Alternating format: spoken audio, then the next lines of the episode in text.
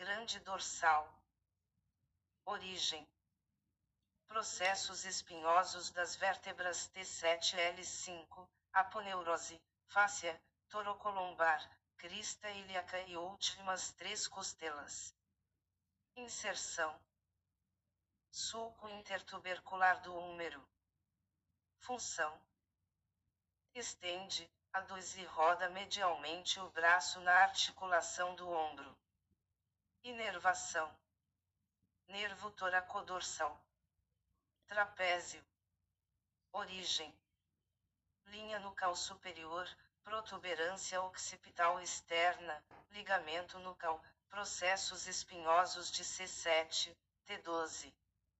Inserção: terço lateral da clavícula, acrômio e espinha da escápula. Função: eleva, retrai e roda a escápula. As fibras musculares da parte ascendente abaixam a escápula. Inervação. Nervo acessório.